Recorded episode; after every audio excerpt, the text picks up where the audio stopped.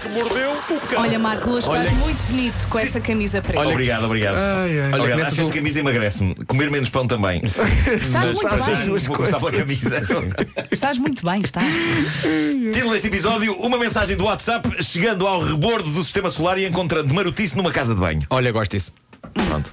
Eu achei que vocês teriam interesse em saber que a NASA está em busca de um nome para um pequeníssimo mundo de gelo descoberto à beira do sistema solar. O pequeno objeto foi descoberto pela nave New Horizons, a mesma que andou a analisar Plutão. New Horizons é um magnífico nome para a nave e também uma bonita homenagem da NASA a um clássico programa da televisão portuguesa, Novos Horizontes.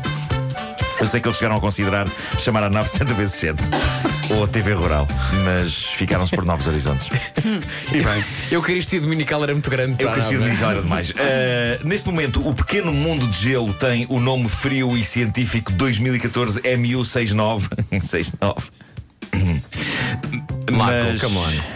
Ser adulto. Eu sei, epá, eu sei, mas, mas eu, eu, eu juro que eu, eu- disse para mim próprio: eu não vou fazer qualquer comentário a isto. Epá, eu sou uma pessoa de 46 anos, mas sinto que estaria a falhar se perante a junção dos números 6 e 9 eu não fizesse pelo menos. Bom, eh, mas até dia 1 de dezembro eles estão a pedir a pessoas do mundo inteiro que contribuam com ideias para batizar esta coisa que se encontra a mais de 6 mil milhões de quilómetros da Terra. E a minha proposta é Tuneca. Eh, em homenagem à mítica marca de conservas, que creio que já não existe. Planeta Tuneca. Acho que não é um planeta.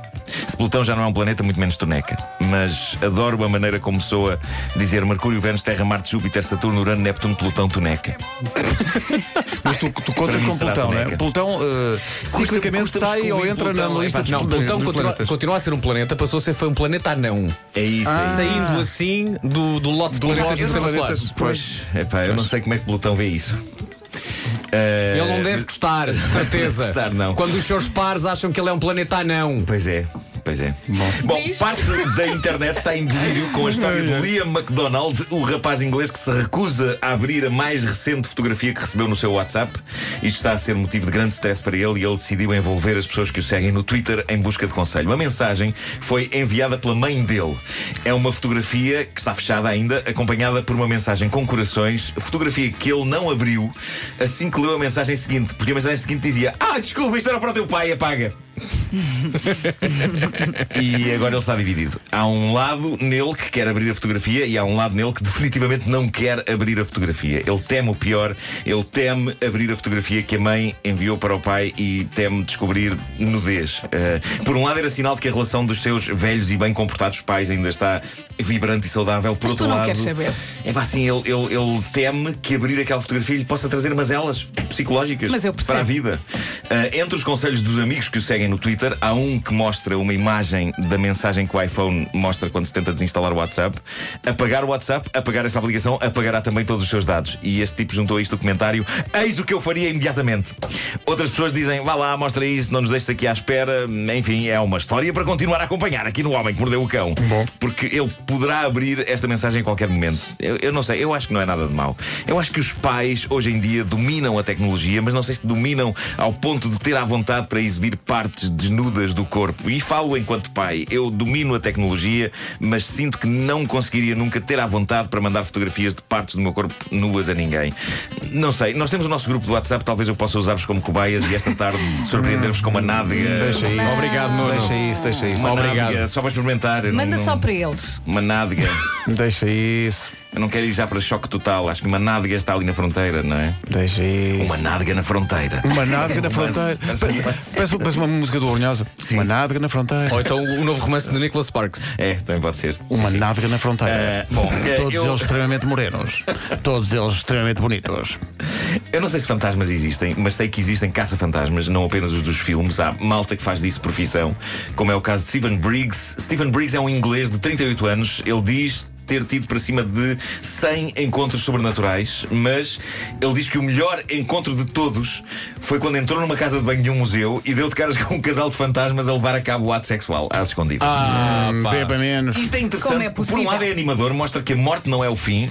De mais do que uma maneira. Por um lado, não é o fim porque a pessoa passa a ter existência etérea, e por outro lado, também não é o fim do divertimento carnal, apesar de já não haver exatamente carne.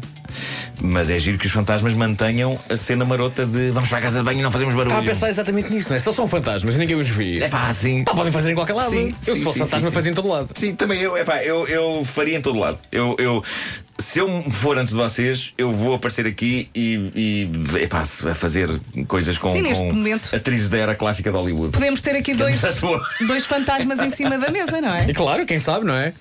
É isso. Bom, A sério, ou mas então, olha, que, que, que atrizes clássicas é que com. eh, sei lá, uma Greta Garbo, uma, uma Rita Hayward, o que é que tu queres? Rita Hayworth. Sim. Sim. Podem contar comigo a fazer amor com a Rita Hayworth naquele canto.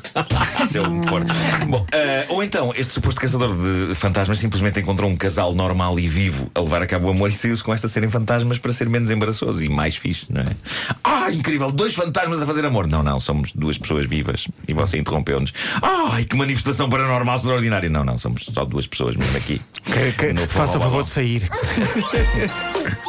Conseguem fazer objetos mover-se pelo ar? Não, não, mas estamos não, quase não, a tirar esta sanita à cara. O homem que mordeu o cão. Depois das nove, os grandes temas, eh, há, aqui, há aqui material. Ah. Vou só deixar isto. A Ana Raquel diz que trata o, não sei se é namorado, se é marido, por eh, maçapinho. Porquê? Porque adora maçapão. Está a giro. A Noémia Santos diz eh, que tem o, amo- o namorado ou o marido registado no telefone como Amor é mio, mas às vezes, diz ela, apetece mudar para besta quadrada. Só um desabafo. Porque ela... Mas não por tudo junto. Exato, mas vale para tudo junto, sim.